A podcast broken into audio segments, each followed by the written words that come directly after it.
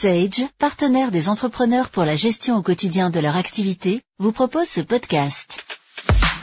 Hausse du taux de compétence en dernier ressort des conseils de prud'homme.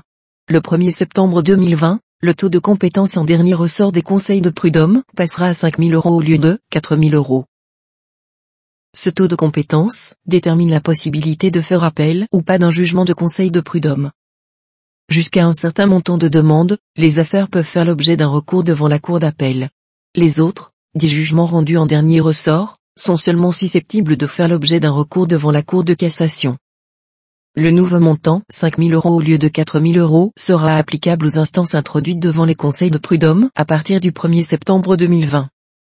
Il sera ainsi identique au taux de compétence en dernier ressort des tribunaux judiciaires.